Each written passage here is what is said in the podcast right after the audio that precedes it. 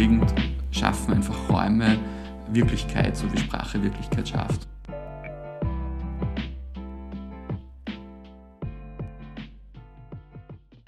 Hallo und herzlich willkommen zu einer neuen Episode unseres Podcasts Habit Talks All Inclusive. Heute ist es soweit. Wir wollen euch unsere Organisation vorstellen und euch Einblicke geben in unsere Geschichte, unsere Werte und unsere Zukunftsvisionen.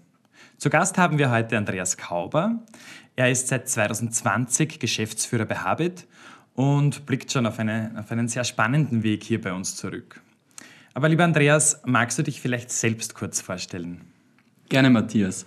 Ja, mein Name ist Andreas Kauber. Ich bin seit mittlerweile vielen, vielen Jahren bei Habit beim Haus der Barmherzigkeit. Äh, bin 2005 über den Zivildienst äh, reingerutscht quasi, äh, kannte den Bereich auch so gar nicht. Ja, und bin jetzt schon viele, viele Jahre hier. Ja, über den Zivildienst gestartet in diesem Bereich. Das ist ein bisschen so ein klassischer ein klassische Männerstart, kann man sagen. Also bei mir war es ja nichts anderes. Ich bin auch über den Zivildienst in diesen Bereich gekommen. Und nach dem Zivildienst, wie hat es da weiter ausgesehen bei dir? Prinzipiell habe ich mir während dem Zivildienst schon gedacht, hey, das ist eine, eine, eine ganz tolle Arbeit, wo wo man mit Menschen ähm, gemeinsam was tun kann, etwas bewirken kann, äh, Lebensqualität gestalten kann und, und vor allem, ich glaube, etwas, was sehr viel Spaß gemacht hat. Äh, und ich habe dann während dem Zivildienst eben entschieden, okay, da möchte ich bleiben, ich möchte eine Ausbildung machen, ich möchte mich da auch fachlich weiterbilden, ich möchte auch wissen, warum macht man Dinge und, und wie kann ich Menschen mit Behinderungen am besten äh, unterstützen und begleiten, damit sie zu mehr Selbstbestimmung kommen und habe dann Ausbildung gemacht und habe unterschiedliche Wege auch bei Habit genommen und bin jetzt da, wo ich jetzt bin. Na, da hast du ja schon wirklich viel Erfahrung gesammelt bei Habit in sämtlichen Bereichen, kann man sagen. Lieber Andreas, magst du uns kurz erklären, Habit, wofür steht Habit eigentlich? Ist das ein ausgedachtes Wort oder hat das auch irgendwie eine tiefere Bedeutung? Genau. Also Habit ist die Abkürzung für Haus der Barmherzigkeit Integrationsteam da merkt man auch schon, Habit gibt es eben schon länger, äh, weil vielleicht würden wir uns heute auch nicht mehr Integrationsteam nennen, sondern Inklusionsteam, keine Ahnung. Äh, aber daher kommt der Name. Habit, Haus der Barmherzigkeit Integrationsteam. Und Habit ist eine Tochter vom Haus der Barmherzigkeit, wo wir mehrere Angebote haben, auch im geriatrischen Bereich, im Bereich der Langzeitpflege, in der medikalisierten Pflege. Und Habit ist der Bereich für Menschen mit Behinderungen. Okay, also man kann sagen, Habit hat sich vom Haus der Barmherzigkeit abgespalten. Ist das, ist das so richtig? Oder wie, wie war das? Wie, wie ist Habit eigentlich entstanden? Ja, also abgespalten nein. Wir sind immer noch ein Teil vom Haus der Barmherzigkeit und das ist auch gut so. Da profitieren wir auch sehr davon, von, von der Größe und von dieser Vielfalt, die wir auch im Haus der Barmherzigkeit haben, nicht nur bei Habit. Ähm, also generell ist es so, das Haus der Barmherzigkeit gibt es seit 1875, ähm, wurde damals von Schwestern gegründet. Also wir haben einen kirchlichen Hintergrund, wie man es eh hört, Haus der Barmherzigkeit.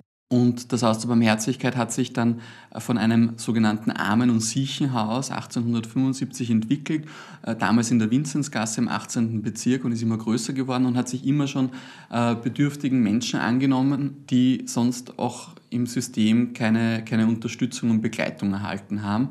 Und da waren schon relativ früh Menschen auch mit Behinderungen dabei.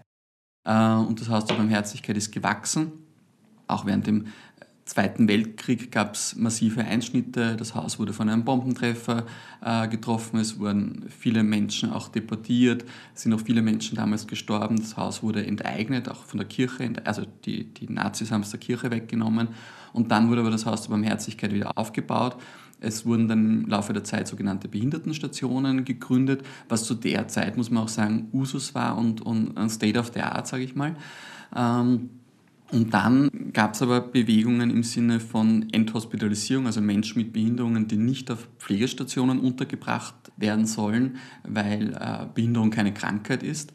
Und daraus hat sich dann aus dieser Normalisierungsbewegung, Integrationsbewegung, hat sich Habit gegründet und hat gesagt, okay, man, man gliedert das in eine eigene Organisation aus, weil, ähm, weil das einfach dem Ganzen noch gut tun wird. Und 1997 ist dann die erste Wohngemeinschaft von Habit gegründet worden, wo die ersten Bewohnerinnen quasi ausgezogen sind in ein in eine Gemeinwesen integrierte Wohngemeinschaft, das heißt in einem Kretzel äh, und nicht mehr in einer Station. Und so waren die ersten Schritte von Habit, dass nach und nach dann Wohngemeinschaften entstanden sind. Auch relativ bald ein, eine Tagesstruktur, die war ursprünglich gar nicht geplant. Aber man hat dann gesehen, okay, die Menschen wohnen nicht so, aber sie haben keine, keine adäquate Tagesstruktur, keine, keine Arbeit äh, für Menschen mit schweren mehrfachen Behinderungen. Und so ist dann auch die erste Tagesstruktur von Habit entstanden. Ja. Und mittlerweile sind wir an fast 30 Standorten in Wien und Niederösterreich, haben Wohngemeinschaften für Menschen mit Behinderungen, haben Tagesstrukturen, ähm, also im Sinne von sinnstiftenden Tätigkeit, Arbeit zu ermöglichen und äh, mobile Begleitung, das heißt direkt bei den Familien oder bei den, bei den jungen Kundinnen vor Ort, um hier Unterstützung und Entlastung zu leisten. Ähm, und unser Baby ist eigentlich auch noch so ein Stück weit äh, im Bereich der Kinder- und Jugendhilfe. Da betreuen wir seit einigen Jahren auch Kinder und Jugendliche im, im Auftrag der Wiener Kinder- und Jugendhilfe. Also unser Angebot ist vielfältig und ist ein Baustein im Angebot vom Haus der Barmherzigkeit. Da hat sich ja schon einiges getan seit 1997. Und seit 1875. Und vor allem seit 1875. Ich meine, sind wir froh, dass sich da auch einiges getan hat und dass wir da nicht mehr auf dem gleichen Stand wie vorher sind. Ähm, hast du noch ein bisschen Einblick, wie, wie das Ganze da begonnen hat? Wie, waren, wie war die erste WG? Kennst du da ein bisschen eine Geschichte davon? Wie, wie waren da die Abläufe? War das so, wie man sich das heute aus heutiger Sicht vorstellt oder war das da alles noch ganz anders? So lange bin ich ja nicht dabei. Also ich kenne die, die Firmengasse kenne ich nur aus Erzählungen, die habe ich auch nie gesehen. Da, da müsste man einen Kollegen, den könnte man mal einladen von der Fachberatung, äh, der kennt die Firmengasse noch. Also ich kenne die Leitermeiergasse, das war auch eine, eine, eine der ersten WGs damals im 18. Bezirk ähm, wo auch ursprünglich noch das Leitungsbüro dann auch übergeordnet von Habit war, weil wir damals ja auch noch so klein waren. Und es war damals schon so ganz klassische WG, wie man es auch heute oft diese klassischen WGs kennen, äh, wo um die zehn Bewohnerinnen gewohnt haben. Äh, und, und man muss schon auch sagen, das hat damals auch einen, einen total schönen Charme, finde ich, gehabt. Zum Beispiel die Firma im Gast, ich habe das so in Erinnerung, das war so eine ebenerdige Wohngemeinschaft mit, ich glaube, ein oder zwei Gasonären vorne auch, wo ich glaube, zwei Damen gewohnt haben. Äh, und es gab einen total schönen Innenhof und ich war da einmal bei so einem heurigen Fest eingeladen, wo die ganze WG groß aufgekocht hat, wo es Schweinsbraten gab und in diesem Innenhof äh, Musiker gestanden sind mit so einer Quetschen und Musik gemacht haben und Wiener Lieder gespielt haben. Man ist aber dann davon auch ein Stück weit weggegangen vom Objekt, weil es halt noch nicht so ideal barrierefrei war. Äh, und deswegen hat man dann auch die Leitermeiergasse, da gab es auch Probleme mit Wasserschäden und so weiter, wo man gesagt hat, okay, man geht dann in, in Neubauten, in Gemeinwesen äh, integrierte Neubauten, in, so, in sozial geförderten Wohnbau in Wien. Das ist ja in, in Wien auch eine der größten oder eine der großen Errungenschaften, die wir haben im Vergleich zu anderen Städten und haben diese Angebote auch genutzt, dass auch Wohnen für Menschen mit Behinderungen leistbar wird. Das heißt, man hat da aus diesen ersten Schritten, aus den ersten Versuchen, da Wohngemeinschaften zu, zu machen, auch immer wieder gelernt, um, um eigentlich für die, für die nächsten Projekte, für die nächsten ähm, Betriebsstellen, für die nächsten Wohngemeinschaften, Tagesstrukturen auch immer wieder dazu zu lernen. Das heißt, wir sind auch mehr oder weniger dann immer Schritt für Schritt gewachsen. Genau, wir haben uns ständig verbessert und, und jede Wohngemeinschaft ist an der, also die, die nächste Wohngemeinschaft ist immer an der vorherigen gewachsen ein Stück weit und wurde verändert. Äh, also wir haben auch jetzt Betriebsstellen, Wohngemeinschaften, die wir so natürlich nicht mehr bauen würden, aber die gibt es halt jetzt auch und da geht es darum, auch mit Sanierungsmaßnahmen das Beste zu machen.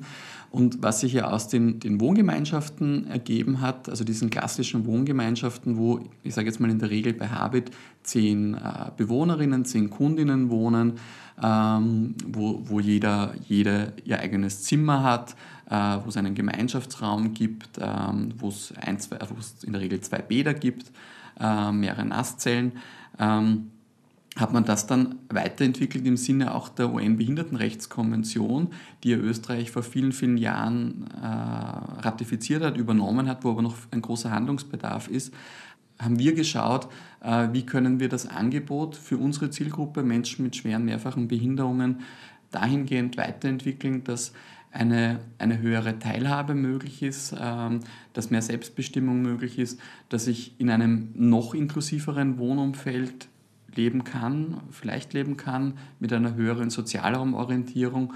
Und daraus sind zum Beispiel unsere gasonären Verbünde entstanden. Da haben wir mittlerweile zwei. Die Triester Straße, die ist vor ähm, ein paar Jahren jetzt schon aufgemacht worden und ganz neu in der Ilse-Buck-Straße in der Seestadt.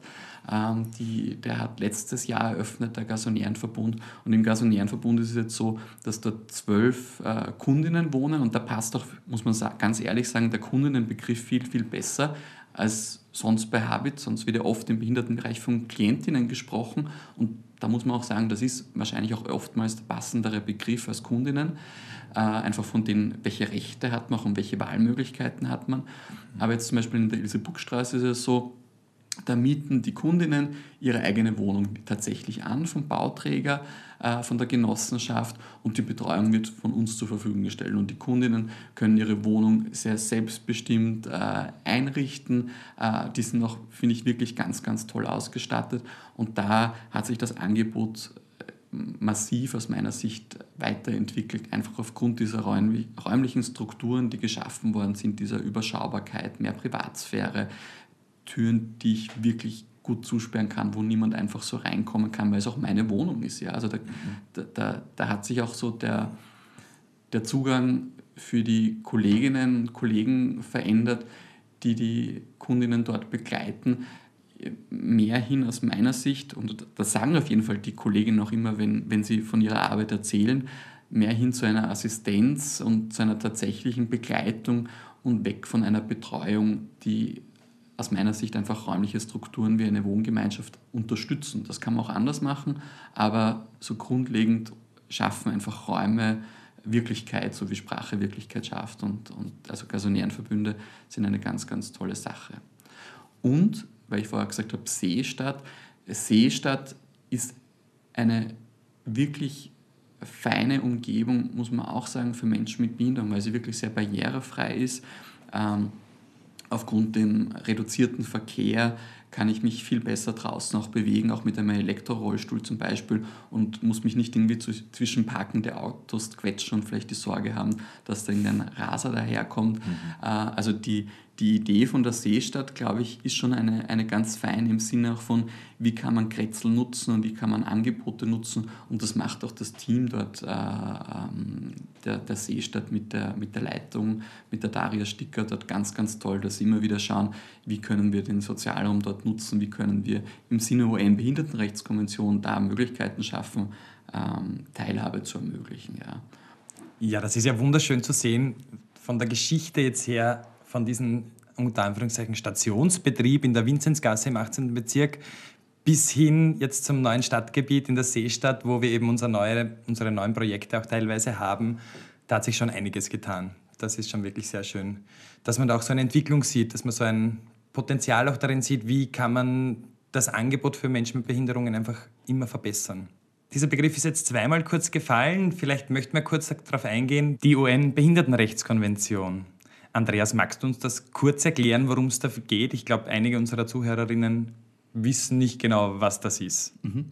Ähm, in der, in der UN-Behindertenrechtskonvention ähm, äh, haben sich Staaten zusammengeschlossen und haben äh, die Rechte von Menschen mit Behinderung äh, zusammengeschrieben. Ähm, so wie es eine Menschenrechtskonvention gibt, gibt es eben die UN-Behindertenrechtskonvention. Und prinzipiell muss man eigentlich schon mal kritisch hinterfragen, warum braucht es das denn überhaupt? Weil wir haben ja eine Menschenrechtskonvention, mhm. die ähm, auf ganz wesentliche Elemente abzielt, die sich auch in einer UN-Behindertenrechtskonvention finden. Aber es ist nach wie vor so, dass Menschen mit Behinderungen in vielen Lebenslagen massiv benachteiligt werden, vom System ausgeschlossen werden, exkludiert werden. Ähm, und deswegen hat man gesagt, okay, man rückt das in den, also man schreibt das auch ganz klar nieder, was so Forderungen sind. Äh, also wenn man es am besten googelt, UN-Behindertenrechtskonvention, findet man auch, was die, die einzelnen Forderungen sind.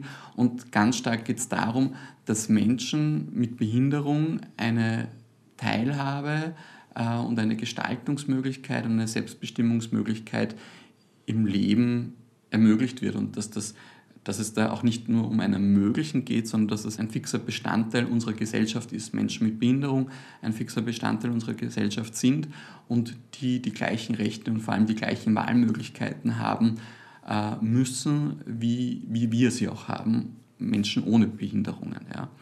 Ähm, Genau, da geht es zum Beispiel eben darum, äh, und das wäre jetzt auch so ein, ein, Beispiel, dass ich mir aussuchen kann, wo wohne ich. Wohne ich in einem Behindertenheim, wie es es nach wie vor auch noch in Österreich gibt, sehr große Einrichtungen, wo viele, viele Menschen mit Behinderungen wohnen, oft so am, am, am grünen Hügel auf der Wiese.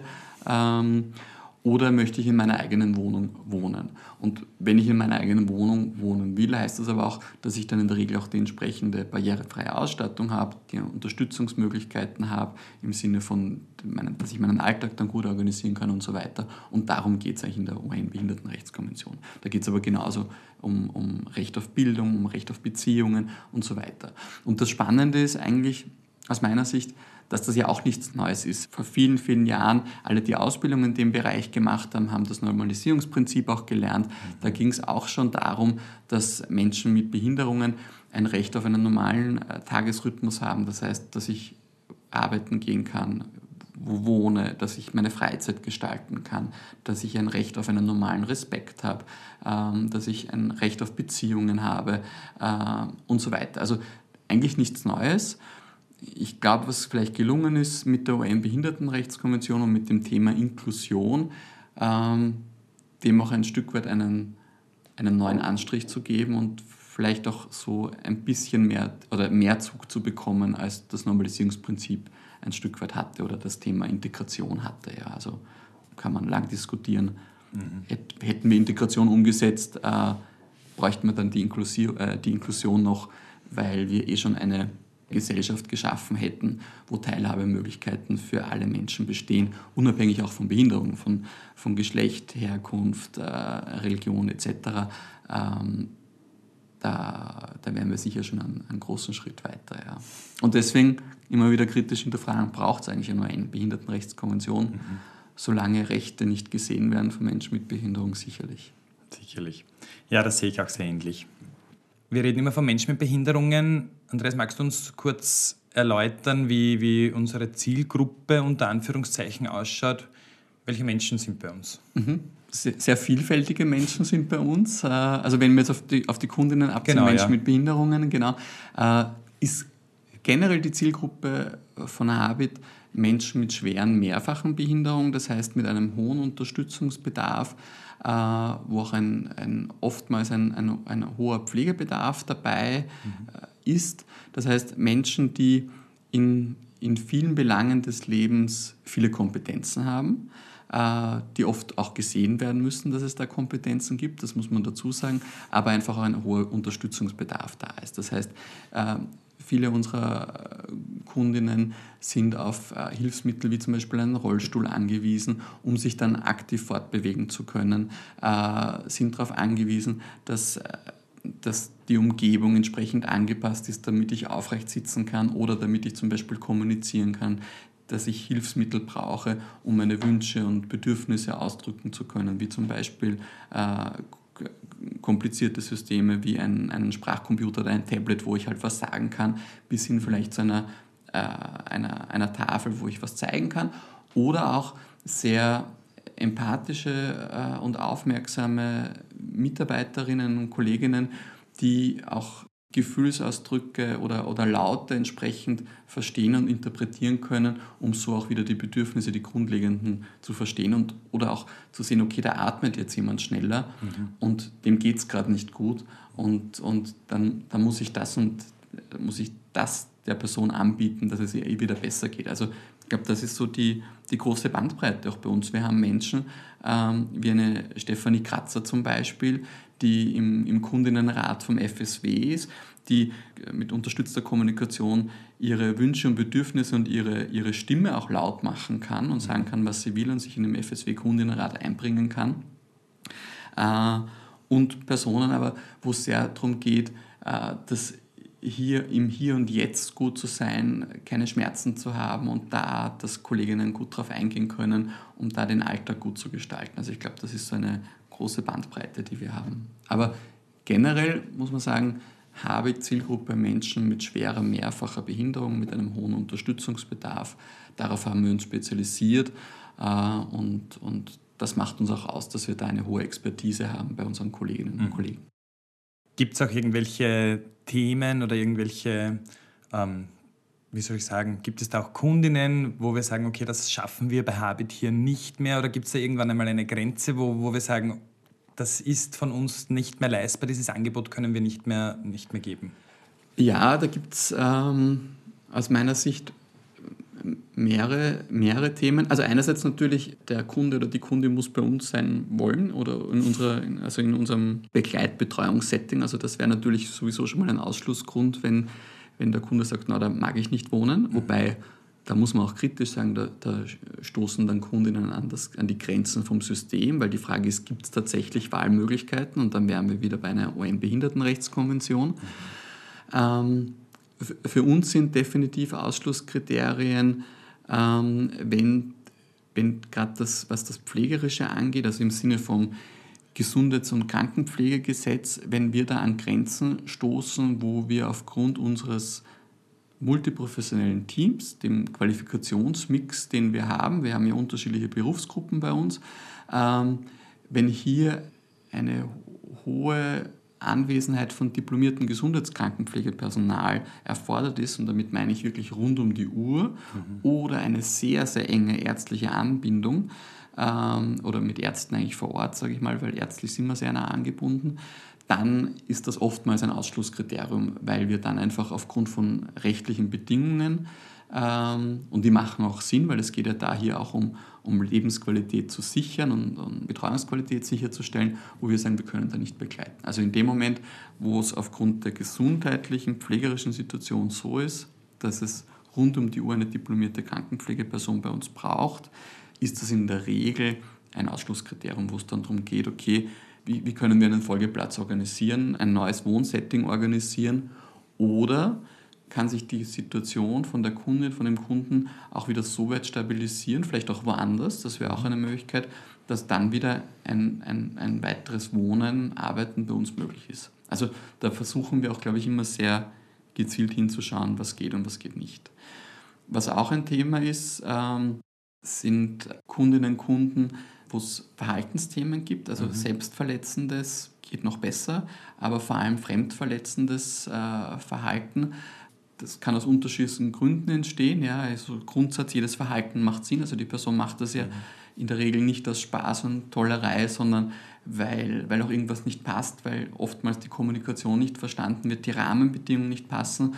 Und da müssen wir dann auch immer ganz genau hinschauen, okay, können wir das Setting so anpassen, dass die Person die Verhaltensthemen gar nicht mehr zeigen muss, mhm. weil ja das Grundbedürfnis, das da dahinter steckt, dann abgeholt werden kann. Und können wir das begleiten mit unseren räumlichen Ressourcen, die wir haben, als auch mit den, mit den personellen Ressourcen, also mit den Kolleginnen. Da geht es oft auch nicht nur darum, wie viele Menschen sind im Dienst, sondern auch haben die auch das entsprechende Wissen, die Kompetenzen, können sie auch, haben sie auch die Ressourcen, mit diesen Belastungen umzugehen. Das sind Belastungen, die es einfach gibt. Ja.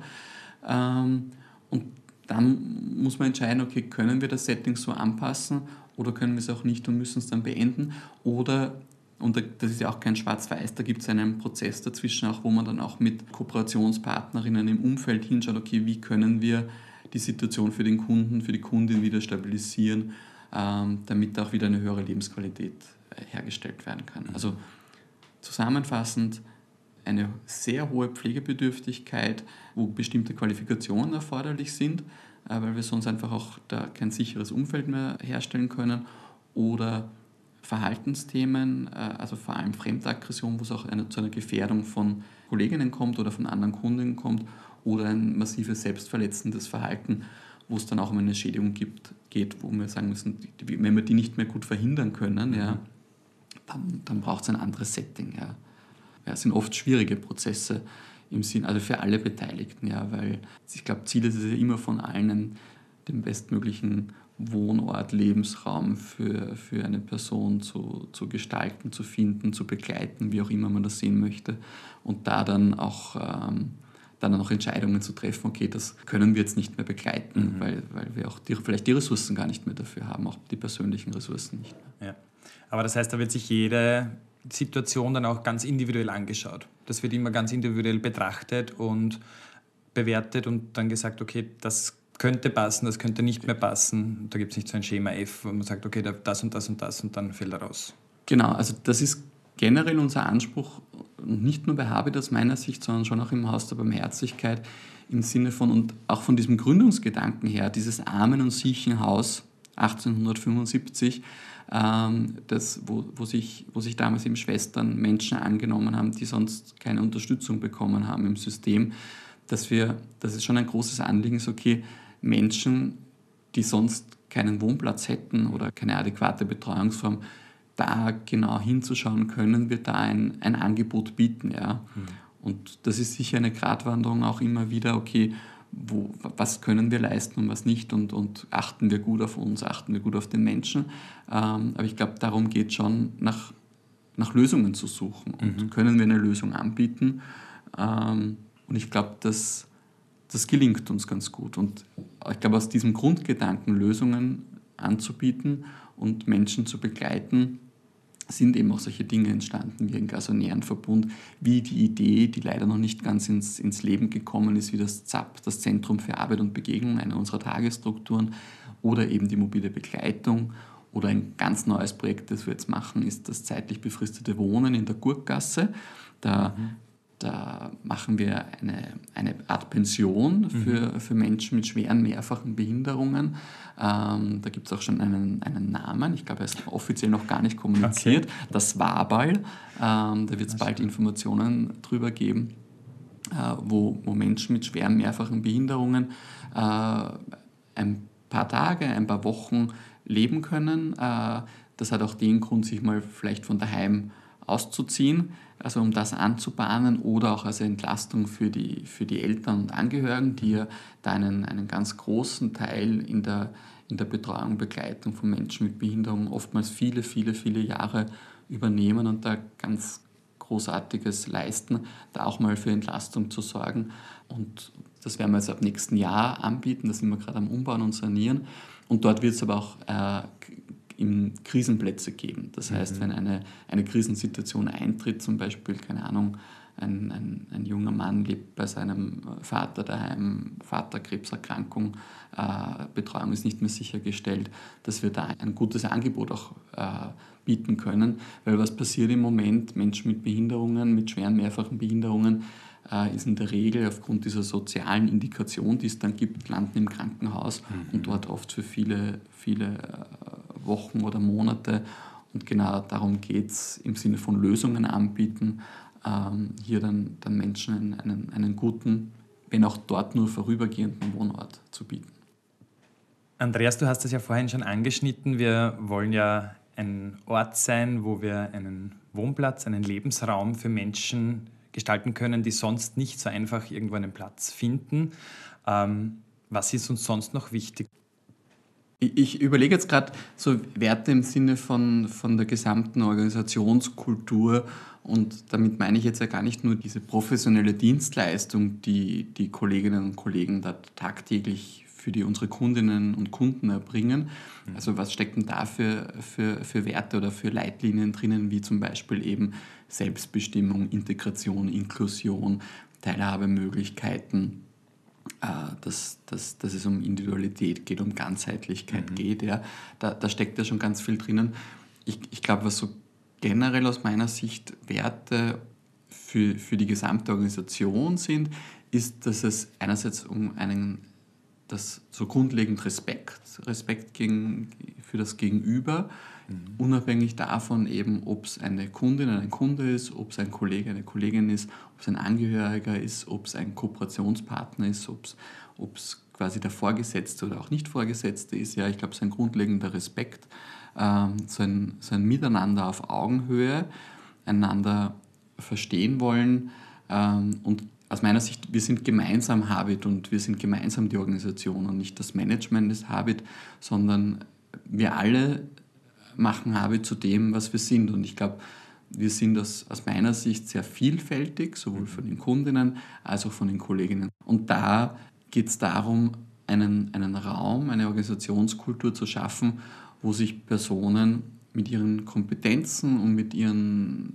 mit ihrer Kreativität und mit ihrer Persönlichkeit einbringen können, um hier einen feinen und sinnvollen Lebensraum zu schaffen und Arbeitsraum zu schaffen. Also hier leben ja bei uns Menschen, hier arbeiten Menschen äh, und, und dass das ein, eine sinnstiftende Tätigkeit ist. Ja. Und ich glaube, darum geht es bei uns ganz stark. Ja. Respekt, Wertschätzung, Kommunikation auf Augenhöhe und dass, dass Vielfalt möglich ist. Ja. Und auch da muss man wieder sagen, das kommt auch wieder so ein Stück weit aus dem, äh, oder das, das ist auch so Grundidee vom, vom Haus der Barmherzigkeit. Auch wenn man sich unser Leitbild anschaut, zum Beispiel, kann man auch im Internet finden, ähm, dass wir einerseits Menschen unabhängig von Herkunft, Geschlecht, äh, Glaube und so weiter begleiten und betreuen. Und das Gleiche gilt aber auch für, für Mitarbeiterinnen und Mitarbeiterinnen. Also es geht hier darum, einen sinnvollen Arbeitsraum äh, zu ermöglichen und Lebensraum zu ermöglichen, um hier, um hier äh, ja, vielleicht glücklich zu sein. Ja? Ich glaube, so Glück, Glück, wir brauchen doch alle Glück, im, ja. nicht im Sinne von, von, von, sondern so dieses, dieses wahre Glück, ja, dass, dass einem hier gut geht. Ja? Mhm. Und ich glaube, das ist zugleich aber auch sehr, sehr harte Arbeit und Rahmenbedingungen, denen wir einfach arbeiten müssen und wo wir immer wieder, glaube ich, auch sehr drum ringen, äh, gemeinsam, wie, wie können wir das auch machen, wie können wir mit den, mit den Herausforderungen und Belastungen umgehen, die wir einfach haben, alle miteinander. Und aber ich, ich finde, das gelingt uns ja seit vielen, vielen Jahren bei Habit und ich bin ja auch schon jetzt viele, viele Jahre bei Habit, eben seit 2005 und viele meiner Kolleginnen und Kollegen sind auch schon viele, viele Jahre hier. Also ich glaube, da, da haben wir schon gemeinsames geschafft, die letzten Jahre einen, einen ganz großartigen Schatz aufzubauen den auch weiterzuentwickeln und zu gestalten, das, das macht auch unglaublich viel Spaß. Deswegen bin ich auch noch immer hier. Mhm. Also das, man kann sagen, dass jeder seinen Beitrag hier bei Habit leisten kann, dass jeder auch seinen, seinen persönlichen Input da hineingeben kann, Gestaltungsspielraum auch hat und dass das auch das Besondere an Habit ist, dass, dass jeder, sowohl Kundinnen äh, als auch Mitarbeiterinnen da ein bisschen ihre eigene Persönlichkeit mit einbringen können. Und die Vielfalt natürlich ich bin jetzt ein bisschen beim Wort besonders hängen geblieben, weil also ich glaube, das gelingt uns gut oder, oder es ist auf jeden Fall das Ziel, dass uns das gut gelingt. Es gelingt uns sicher nicht immer, immer gut, ja? Ähm, so wie es halt ist im Leben. Und ob das wirklich uns so einzigartig macht, das möchte ich uns ja gar nicht auf die Fahnen heften, weil prinzipiell ist das ja erstrebenswert für jede Organisation, für jedes Unternehmen, egal ob Profit oder Non-Profit. Ähm, ich glaube, wir achten einfach darauf, dass uns das gelingt oder wir schaffen es auch, Reflexionsräume aufzumachen, wo wir darüber diskutieren können. Gelingt uns das oder gelingt es uns auch gerade nicht gut, weil wir gerade auch so einen, äh, keine Ahnung, Zeitdruck haben oder gerade so viel zu bewältigen ist, dass wir dann auch mal vergessen zuzuhören. Mhm. Das ist ja auch menschlich und, und das passiert einfach. Ich glaube, es geht ja eher darum, aus Fehlern zu lernen und Dinge auch besser machen zu wollen und, und so die Nordsterne, die man hat, äh, auch immer wieder ein bisschen aufzupolieren und mhm. wieder zurechtzurücken und vielleicht auch mal wieder einen neuen Nordstein zu suchen und sagen, okay, wo wollen wir gemeinsam hin, was ist unser Ziel, wofür sind wir denn da und dafür auch dann gemeinsam einzutreten und, und sich stark zu machen, dass das auch gelingen kann. Mhm. Im Sinne unserer Kundinnen und Kunden, die wir tagtäglich begleiten, und im Sinne von, von uns allen hier in der Organisation eben im Sinne von ein guter Arbeitsplatz, ein guter Lebensraum für uns, wo wir gerne Zeit verbringen. Mhm. Na, absolut. Was mich jetzt noch sehr interessieren würde und wahrscheinlich unsere Hörerinnen auch, wo liegen denn aktuell auch die, die großen Herausforderungen? Wo sind die Schwierigkeiten, die Habit zurzeit hat? Die größte Herausforderung ähm, so wie in vielen anderen Bereichen auch äh, Personalsituation äh, wirklich herausfordernd, äh, weil, weil unsere wichtigste Ressource sind, sind die Kolleginnen und Kollegen, die tagtäglich eben die Begleitung und Betreuung ähm, von, von unseren Kundinnen da bringen und, und da braucht es ganz viel Kompetenz, da braucht es ganz viel Wissen, da braucht es ganz viel äh, Belastbarkeit auch, um mit herausfordernden Situationen umzugehen.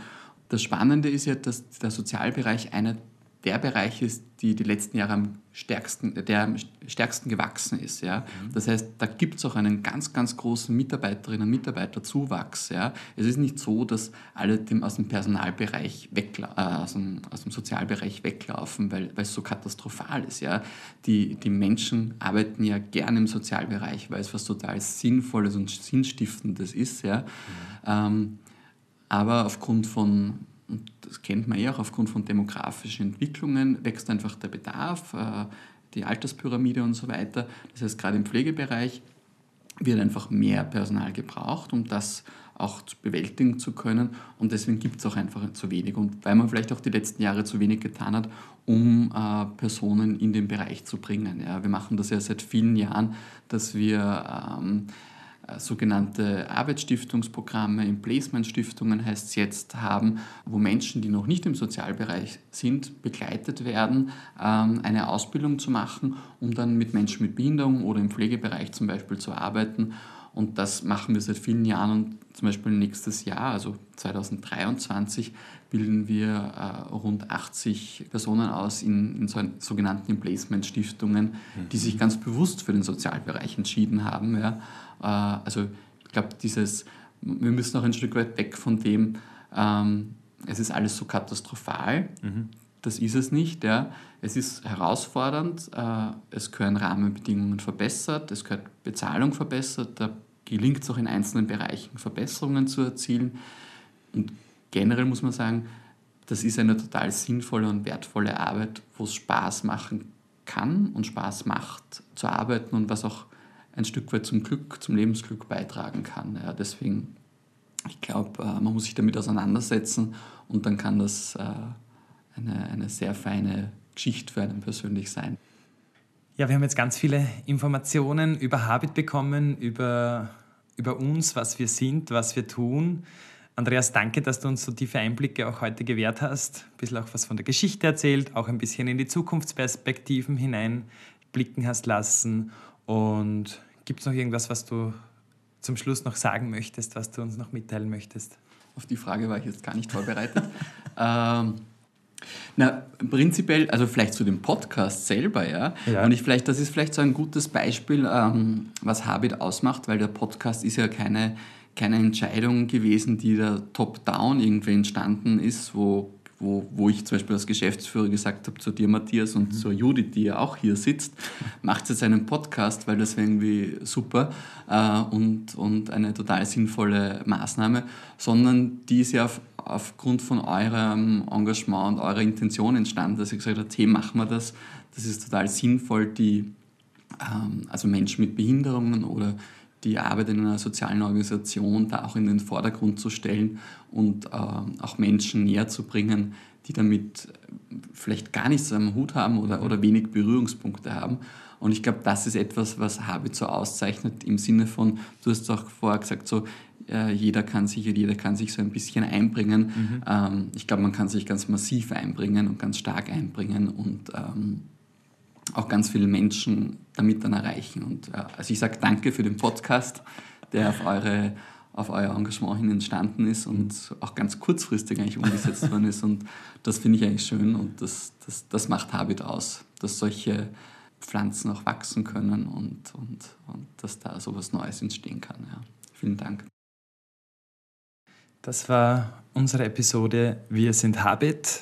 Ich freue mich schon sehr, wenn ihr das nächste Mal wieder einschaltet. Dann kommen wieder spannende und interessante Themen, wo ihr wieder einen tiefen Einblick in Habit bekommen könnt.